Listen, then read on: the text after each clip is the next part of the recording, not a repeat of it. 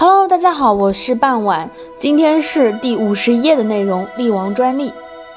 厉王专利呢，指的是周厉王在位期间，为了改变朝廷的经济状况，周厉王任用荣夷公为卿士，实行了专利政策，将山林湖泽改为由天子直接控制，不准国人进入谋生，奴役百姓，不让他们有丝毫的言论自由，以至于行人来往只能以目光、眼神来示意。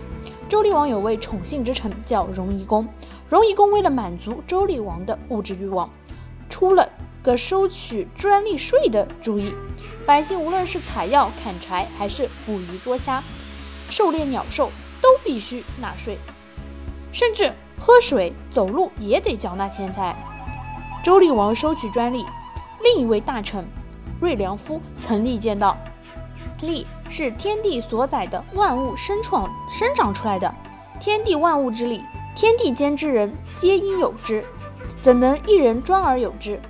专利必触怒众人，招致大难。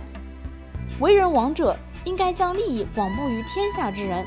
匹夫专利，有谓之道，王而行之，其归贤矣。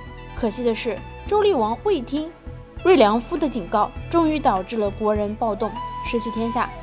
好了，今天的内容就到这里结束了，我们下期再见，拜拜。